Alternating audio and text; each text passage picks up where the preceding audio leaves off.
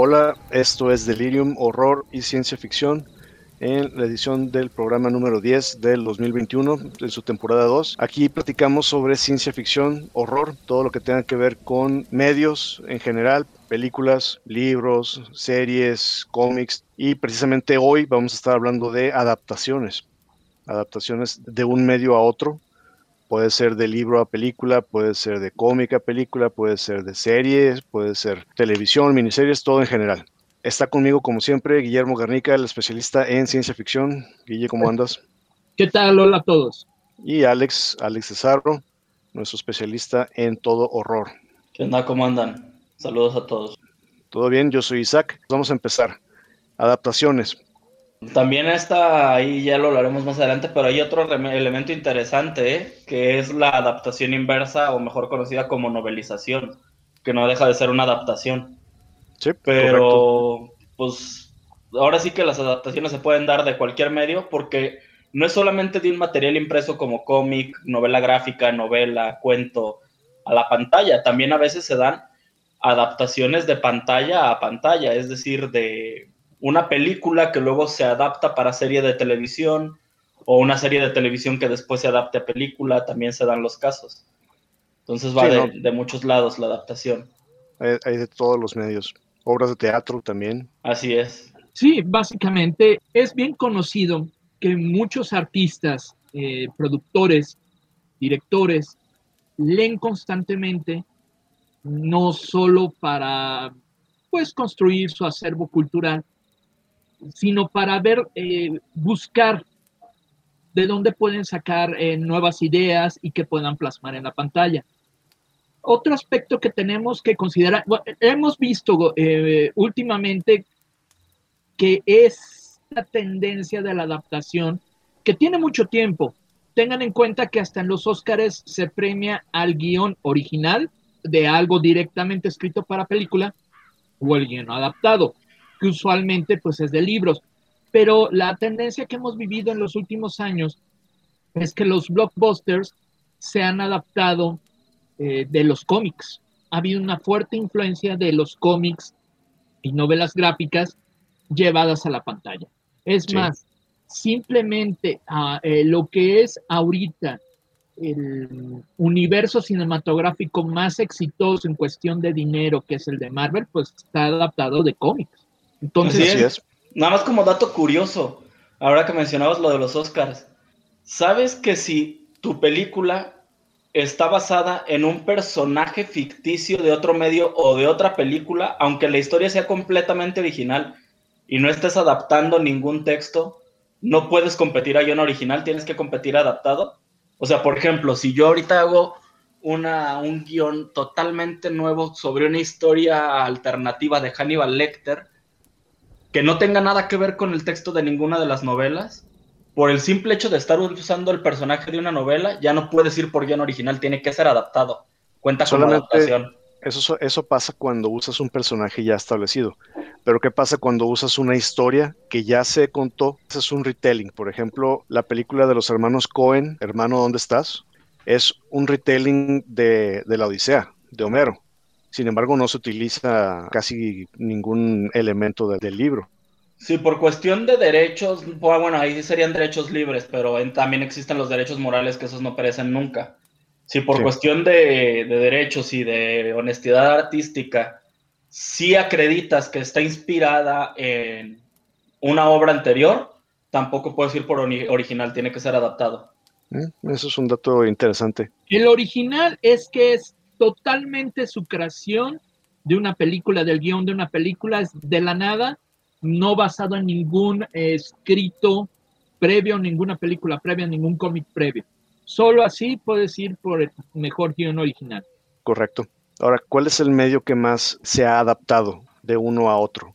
Llamémoslo de eh, libro a película, libro a serie, novela, noveleta, cuento. Bueno, por simple temporalidad, que son los dos medios más antiguos que existen en este, o sea, en literatura lo más antiguo es la novela y el cuento, pero mayoritariamente para adaptación es la novela. Y en medios audiovisuales el más antiguo es el cine, la televisión llegó 50 años después. Obviamente el, el maridaje más que predomina, vaya, es el de novela a cine, cine y, novela. Tendría que ser el más popular o el que más veces se ha hecho. Actualmente se está viendo que las novelas están pasando a televisión. La mayoría de los escritores prefieren que les compren los derechos para series de televisión por una cuestión obvia. Una novela en promedio va a tener 350, 400 páginas, una novela normal. Obviamente hay novelas mucho más largas. Pero conforme la regla de cine de guion, que es página minuto, es decir, una página de guion es un minuto en la pantalla, es muy difícil que puedas abarcar todo lo que contiene una novela en una película y por eso los autores están prefiriendo vender los derechos para series de televisión. Porque seis, ocho episodios, aunque sea una miniserie, dan más chance de explorar todo lo que abarca la novela. Sí, tiene más éxito en cuanto a retención de público. En El silencio de los inocentes, en la novela El silencio de los corderos, hay dos líneas eh, narrativas, dos historias que no se utilizan en la película. Una es todos los problemas de Clarice con sus estudios en la academia del FBI que está abandonando por estar casando a Buffalo Bill y todo ese de su vida académica no se utiliza. Y el otro que es muy importante es el problema personal de Jack Crawford porque su esposa se está muriendo. Por cuestiones de selección y de tiempo en la película no abarcan esas dos historias. Y en la serie de Hannibal sí utilizan toda la historia de la esposa de Jack Crawford. Con quien se insinúa que podía haber estado así como, no enamorada de ella, pero sí media atraída, y que él sí estaba enamorado de ella, es su instructor de tiro, que es su maestro que la aconseja. es lo que se insinúa, pero nunca llega a haber una relación. Este, pero te digo, entonces es la ventaja de las series de televisión, que te dan tiempo de, tienes más tiempo, más espacio para explorar otras cosas. Aún así, yo creo que las mejores adaptaciones que ha habido han sido en cine. ¿eh? Y ahora también hay una cuestión, ahorita que estás tomando eso, de por qué los autores prefieren las series de televisión, que es, una tendencia actual. Esto es más que nada porque, claro, tú eres un autor, tienes tu libro, pues tú quieres que tu obra se presente en un medio audiovisual, ya sea en cine o en televisión, de la manera más fiel de como tú la imaginaste y como la escribiste. ¿Ok? Pero sabemos que muchas veces este no es el caso. Por algo se llaman adaptaciones, porque puede eh, el creador del medio audiovisual puede desde tratar de hacer una recreación casi perfecta del medio original del libro, del cómic, o puede simplemente basarse levemente en la historia original. Cualquiera de las dos, opciones creativas es muy válida y hay, hay situaciones en que la adaptación poco tiene que ver del, medio original. Sin embargo, es una buena adaptación, es una buena creación eh, artística. ¿Ok? Entonces, no por eso podemos decir, ah, ok, es que como no se parece al original es malo. No, simplemente se tomó las libertades creativas para crear, basado en, el cuento original, en la historia original, algo nuevo. Sí, se estaba, no es fiel al original, pero lo que creó es bueno. Claro, para hacer eso se necesita talento. No cualquiera puede agarrar un buen medio original, un buen libro, un buen cómic y decir, yo soy tan bueno y soy tan talentoso que voy a hacer algo que valga la pena. No, no cualquiera puede hacer esto. O sea, si no tienes tanto talento, mejor eh, concrétate a seguir fielmente la fuente original. Pues es que mira, la ventaja es que el problema es cuando entran los egos, ¿no? Porque muchos directores también quieren ser guionistas. De hecho, hubo un debate que se abrió a finales del año pasado con la película de Mank, que Fincher hablaba sobre el guion, porque la película es en gran medida sobre la pelea de Mankowicz con Orson Welles por los créditos del guion de Ciudadano Kane. Y Fincher decía que él nunca toma créditos de guion porque decía, es que yo no, yo no escribo. Claro que como director le meto mano a la historia, pero eso no quiere decir que la escribí. Para eso tengo que contratar a gente capaz que sabe escribir. Y él decía, que yo después les diga, oye, aquí en esta escena sabes que vamos a modificarla por esto y vamos a cambiarle aquí a la historia. Y dice, esa es la chamba del director, pero eso no quiere decir que yo escribí la película. Y por ejemplo, muchos de los grandes directores que han hecho muy buenas adaptaciones son directores que no escriben, ¿eh? O que no escribían. Hitchcock no escribía nada, prácticamente. Y era uno de los mejores adaptando. Es más, hay un caso muy particular y que es en el de Blade Runner. Eh, En Blade Runner había un escritor original que se había basado de la novela de la, de los, los androides sueñan con ovejas eléctricas, de Philip K. Dick. Él estableció toda la historia, pero quedó fuera de la producción.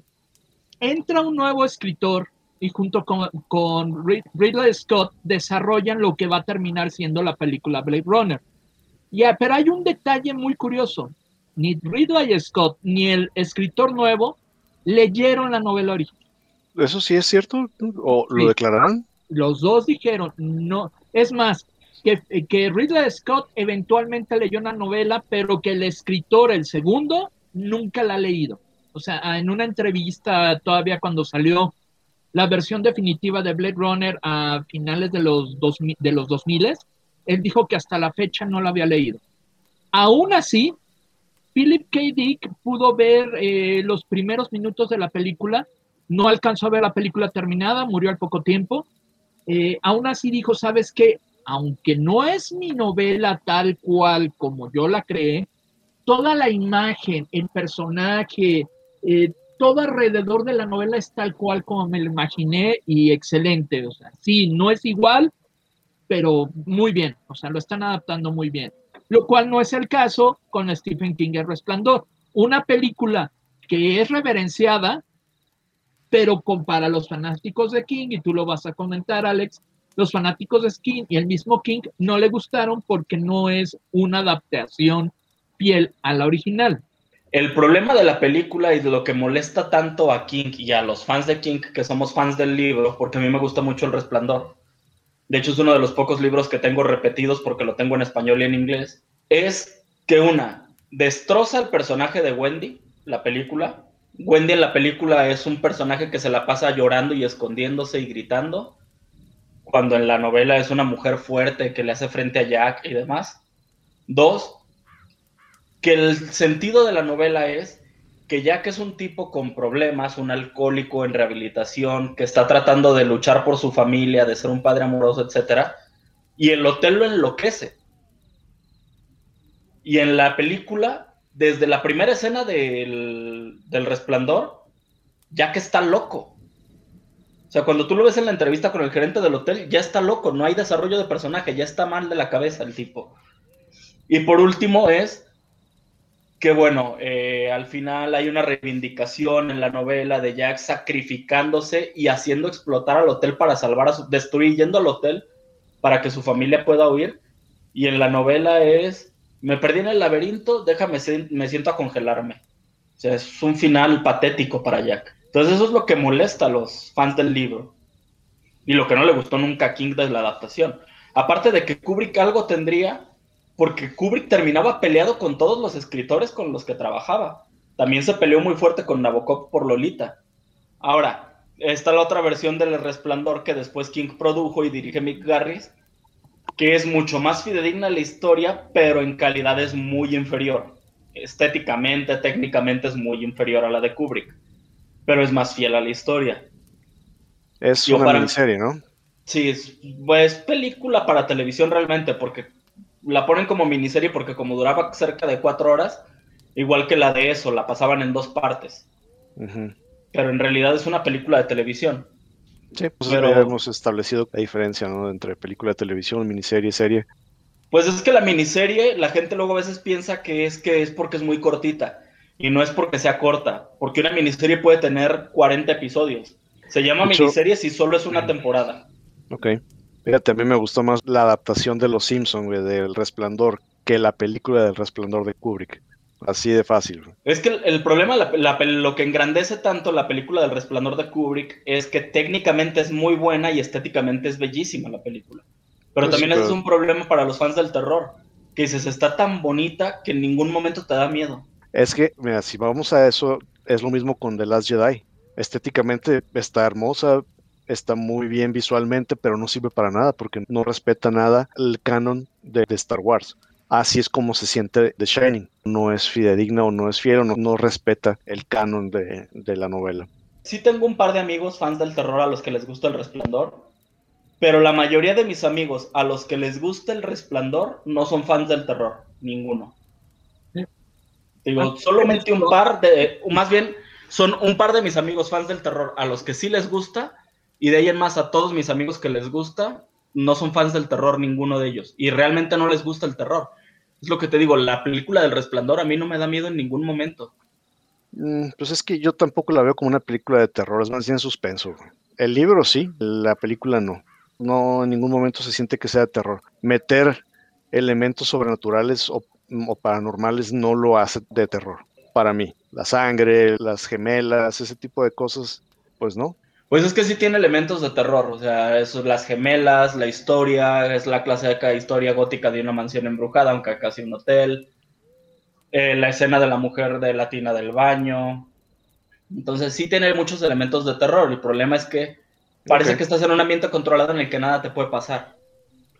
¿Qué les parece si dividimos este podcast en varias secciones? Podemos hablar de las que son buenas adaptaciones, que consideramos que son buenas, de terror ciencia ficción, las que consideramos que son malas, una pequeña lista de cuándo una adaptación a cine o a televisión es mejor que el libro o el cuento o la novela de, que se basó, autores y medios alternativos. En este caso puede ser videojuegos, por ejemplo, es que también son fuente de adaptación. La mayoría malos, pero hay dos que tres adaptaciones rescatables. Muy bien, pues vamos a pasar ahora de lo bueno a lo malo. Vamos al terror, al horror, para ser más específicos. Las peores adaptaciones del horror que ustedes consideren. Es que son tantas. Desafortunadamente, como en todos los medios masivos ocurre esto, que lo malo va a superar siempre por mucho a lo bueno en números. Mira, de, por ejemplo, te podría decir las adaptaciones malas de King. La adaptación de The Shining, ya lo hablamos porque es, es mala. La versión más reciente de Salem Slot no me gusta mucho. La segunda versión de Carrie no me fascina. Me parece más bien malita por una cuestión de casting. Quiero decir, así si Spacek en la película de Carrie original es una chava bonita, pero que sí te da el personaje de Carrie y puedes creer que es la chava buleada, etcétera, etcétera. A Chloe Grace Moretz no se la crees porque es preciosa la chavita, y dices. No, Nel, Nel, Nel, Nel, ahí te lo voy a debatir, güey. Porque ella hace un muy buen papel en Suspiria y ahí sí se la creo. Más bien es una mala dirección. No la ponen como chavita fea a la que todo mundo se mete, que es el personaje de Carrie. Sí, sí, sí. En Suspiria no es una chavita fea. No, pues lo que yo me estoy refiriendo es que tú dices que ella no podrías verla de otra forma cuando sí tiene rango. La ves como Hit Girl, la ves como, bueno, el personaje que hizo en Suspiria y precisamente la de Let the Right One In. Otras malas adaptaciones para mí son las innumerables secuelas que luego se dieron de muchas películas. Por ejemplo, casi todas las secuelas de Hellraiser que tratan de seguir adaptando el libro son malas. La última novela, la última adaptación que se hizo sobre Clive Barker, eh, Books of Blood, es muy mala. Por ejemplo, me gustan mucho los libros de Anne Rice. La adaptación de La Reina de los Condenados se me hizo pésima. La novela es muy buena, a mí me gusta mucho. Fíjate, a mí no me gustó la novela tanto, o sea, yo me quedé con las primeras dos, pero sí, La Reina de los Condenados, o sea, la, la, novela se me hizo más o menos, pero la película sí dije, no, por favor, ¿qué es esto? Estoy de acuerdo. La de Frankenstein, la de eh, Robert De Niro, la del 92 o 93, no me acuerdo bien el año, pero esa versión no me gustó. De Kenneth Branagh, que a ti que te gusta mucho este cuate y a mí me cae tan mal. Esto que voy a decir, ustedes saben lo que yo quiero a, a ese tipo y lo he dicho aquí decenas de veces y me va a romper el corazón hablar mal de él con dos adaptaciones. Las dos adaptaciones de clásicos de Darío Argento son muy malas. Su adaptación del Fantasma de la Ópera y su adaptación de Drácula son muy malas. Y es Darío Argento y de verdad me duele en el alma hablar mal de algo de Argento. Pero las dos son muy malas. No sé si las han visto. No, no, ninguna. Permanezcan así. Ninguna de las dos me ha aventado a verlo. Fíjate, esa es una de mis novelas favoritas y de mis personajes, que está en mi top 3 de personajes, El Fantasma de la Ópera casi se me olvidó mencionar las adaptaciones. Hay muchas adaptaciones muy buenas del Fantasma de la Ópera, que es terror. Pero desafortunadamente la de Darío Argento es la, yo creo que es la peor que he visto. Digo, entonces, a ver, ahora, para no nada más mencionar títulos de películas, para ustedes, ¿por qué una adaptación es mala? ¿O qué hace mala una adaptación? Mira, yo a diferencia de ustedes, de que no les gusta es la del resplandor, a ti porque, porque a ti te gusta mucho Stephen King o porque te cae gordo eh, Kubrick, a mí no, a mí con que me presenten algo bueno, no me importa si es tan fiel o no al original. Lo cual yo entiendo que para mucha gente no es así. Mucha gente que leyó el libro original se espera ver tal cual lo que pasó el libro en pantalla. Y es válido. Yo no. O sea, yo si leí el libro me gustó y si sacas otra versión adaptada a la pantalla que valga la pena con una buena visión del creador, del director, venga, no tengo problema. O sea, yo soy más flexible de que si es o no fiel a, la fuente original. Para mí no es, una, no es una cuestión nada más de fidelidad, porque al contrario, muchas de las malas adaptaciones son malas por tratar de seguir al pie de la letra los libros. Porque se les olvida que están creando. Exacto, es muy difícil. Es muy difícil. Para mí es que capturen la esencia del libro y sepan transformarlo a una película, que es lo que le falla a Kubrick con El Resplandor para mí. Yo no odio a Kubrick, ¿eh? a mí hay películas de Kubrick que me gustan mucho. Bueno, es que a mí no es que no me guste, no me guste Kubrick, de hecho yo no odio a Kubrick. Hay películas de Kubrick que me gustan mucho, me gusta mucho Full Metal Jacket, me gusta mucho The Killing, que es una especie de noir de los, de los 50, no sé si la ubican, sobre un robo, etcétera. O sea, sí tiene cosas que me gustan mucho Kubrick. No me gusta su versión del Resplandor. Y es a lo que íbamos. O sea, para mí una buena adaptación tiene que tener dos cosas. Una es que capture la esencia del, libro o del texto que está adaptando y que le haga los cambios que la crecen en su nuevo medio. Lo que hablábamos hace rato de Psycho de Robert Bloch. Psycho de Robert Bloch es una muy buena novela y funciona muy bien como novela. Hitchcock y su escritor, que no me acuerdo ahorita quién es el guionista de Psycho, le hacen cambios que crecen a la película, le dan otro tono. Simplemente es lo que les decía, si el asesino, si hubieran casteado a una persona que diera el rol de la novela, no te sorprendería tanto cuando se revela quién es el asesino porque desde el principio lo ves creepy. Desde el principio habría sido un tipo que desagradable, que daba miedo, etc. La elección de dar a Anthony Perkins es muy buena eso es parte de una gran adaptación. Tomar las cosas que funcionan y las que no crees que vayan a funcionar en pantalla para crecer el texto. Lo que hablábamos del silencio de los inocentes. En la novela es muy interesante ver a Jack Crawford lidiando con el cáncer de su esposa, ver a Clarissa Starling lidiando con si va a reprobar o no, y si a pesar de atrapar al asesino se va a quedar sin, sin ser agente del FBI. Pero en la novela, en la película esas cosas no tenían cabida, por cuestión de tiempo y espacio es saber qué cortar, qué o qué adaptar. Así es. Saber seleccionar las partes que vas a tomar para hacer la película. Ahorita que mencionas a Kubrick, ¿no se les hace curioso que tres de los autores de sus películas, a ninguno les gustó las adaptaciones? A Nabokov no le gustó Lolita, a King no le gustó The Shining y a Burgess no le gustó Naranja Mecánica. Ninguno estuvo conforme, ninguno les gustó las versiones de, de sus películas.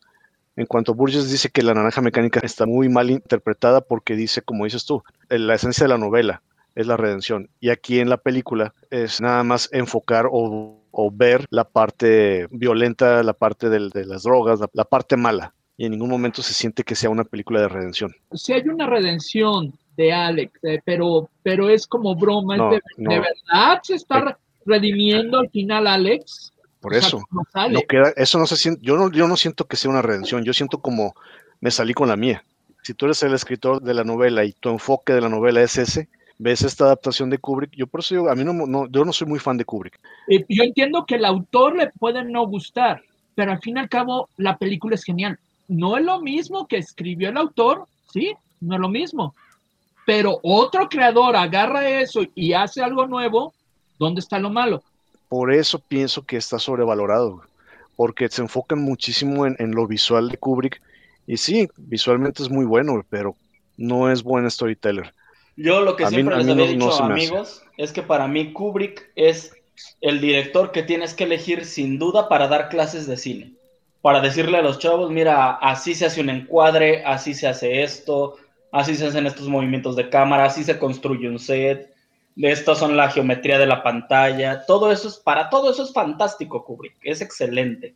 Fotografía, todo, eso es excelente. A veces sus historias, eso es lo que no me termina de gustar en algunas películas. digo, no es buen director de actores, no lo es, y tampoco es un buen storyteller. Visualmente es genial y yo podría decir que sí es el mejor director de todos los tiempos en ese sentido. Cinematográficamente sí, pero no es un, buen storyteller. Eh, sigamos, malas. Dark Tower de, Stephen King. Sí, sí, sí, es terrible. O sea, esa la iba a decir. terrible, terrible. De acuerdo, o sea. Hay otra que también es muy mala, ¿eh? Y también aquí me duele un... Este es un caso que yo no comprendo. Si yo les digo que uno de los productores es Scorsese, que el protagonista es Fassbinder y el novelista es John Esbo, esperarían una gran película. O sea, con ese trío, la produce Scorsese, basada en una novela de Nesbo, y la protagoniza Fassbinder, la adaptación del Hombre de Nieve es un desastre, pero un desastre. Y creo que tiene que ver por algo que a veces las productores no piensan, o sea, dicen, ok, imagínate que hubieran tomado hace rato que hablábamos de Harry Potter y dijeran, el libro que más gustó a la gente y más vendió de Harry Potter es el 5 voy a comprar los derechos del libro 5 y voy a hacer la película del quinto libro de Harry Potter. dices, ¿y los cuatro de antes, brother? La gente va a llegar perdida. Y es lo que pasa. El hombre de nieve es el séptimo libro en la saga de Harry Hole de John Esbo. Entonces empiezan por la película del libro 7, dando por sentado muchas cosas que sí, los que leemos los libros, cuando llegas al libro 7, entiendes todo eso de la vida de Harry y de su personalidad pero en la película no están justificados, se pierden por eso, porque empezaron en la séptima parte. Entonces también eso es desastroso a veces cuando dicen este libro, nada más. Y también eso es un arte, ¿eh? porque por ejemplo lo hablábamos hace rato, El silencio de los inocentes realmente es una adaptación del segundo libro, desconociendo el primer a la adaptación del primer libro, y es maravillosa aún así. Fíjate, ahí te va otro caso. Mucha gente critica la última adaptación de su leyenda, pues parece que no vio la de Charlton Heston de los 70s y la de Vincent Price de los, de los 60s, de la novela de Richard Matheson, del mismo nombre. A mí no se me hizo mala, tampoco genial, pero no es tan mala. O sea, las tres películas tienen aciertos y errores, pero para... Eh, a, mí me comentaban, ah, es que es una porquería de su leyenda. Pues no, no se me hace porquería, que no es una adaptación fiel Ninguna ha sido adaptación fiel. La que más se parece es la de Vincent Price de los 60. Y aún así no es igual al libro, de ese genial libro de Soul Legend de Richard Matheson. Eh, otra adaptación que, eh, de terror que se acostumbra a vilipendiar mucho es la de World War Z, la de película de Brad Pitt. Yo ya leí el libro, la adaptación del libro va a ser sumamente difícil porque está contada en capítulos, eh, cada capítulo es, eh, trata sobre eh, distintas partes en la Tierra, distintas personas, sobre lo que están viviendo durante esta, esta pandemia zombie, o este ataque zombie. Y la película, pues es divertida, también nada del otro mundo, pero es divertida. Voy, a hacer, voy a decir algo que puede resultar muy polémico, ¿eh? A mí el libro de Guerra Mundial Z de Max Brooks me parece una obra maestra. A mí también. Me parece que si tratas de adaptar Guerra Mundial Z a una película, siguiendo el libro de Max Brooks con el estilo y el formato que tiene el libro, sería aburridísima la película, pero aburridísima. Porque realmente el libro, para quien no lo sepa, es post-apocalipsis zombie, cuando ya ganaron los humanos la guerra contra los zombies. Un investigador de la ONU recorriendo el mundo, entrevistando a personas de todo el mundo para crear un informe para la ONU acerca de cómo se originó el apocalipsis zombie y por qué se salió de control y qué pasó. Entonces va viajando por el mundo a China, donde se supone que estuvo el paciente cero, después de ahí viaja a Brasil y poco a poco así va avanzando la historia. Una película que respetara el formato, que tendría que haber sido un tipo viajando por todo el mundo, entrevistando gente y con flashbacks a lo que pasó, probablemente habría sido muy aburrida. Podría funcionar como serie de televisión. Exacto, eso te iba a decir. pero como película habría sido muy aburrida si siguieran el libro. Por eso tuvieron que, tomar solo pequeños detalles para, para, para hacer la película. Y, también, es divertida, dominguera. Lo que sí también es que los product placement eh, son ridículos en la película y también es mucho de lo que le ha ganado el odio. O sea, tú entiendes que a veces, bajita la mano, metes publicidad en una película para sacar el dinero para hacerla. Pero esta escena de Brad Pitt, no sé si te acuerdas, donde necesita hacer ruido para atraer a los zombies y le golpea la máquina de refrescos, se detiene, levanta una Pepsi del piso y le da un trago así de anuncio a la Pepsi y dices, o sea, también sean un poquito discretos con el product placement. No demasiado, y aparte hasta Brad Pitt lo hace, eh, pues él es el productor, entonces... Ah, pues te meten un comercial de 30 segundos de Pepsi en la película. Exacto. ¿Hay alguna más que piensen que es una mala adaptación? Quiero que mencionar de algo que no hemos mencionado mucho, las adaptaciones de cómics. Apenas iba a eso, ¿eh? Ah. las adaptaciones de medios alternativos, cómics y videojuegos. Una que es clásica antes de pasar de libros todavía, que es mala, es La isla del doctor Muro, eh, de este, del director, ah, ¿cómo se llama? Richard, Stanley Richard, el que acaba de tener problemas, que dirigió El color que salió del espacio de hecho, no, había dirigido, no, había, dirigido nada después de esa película hasta esta de Lovecraft.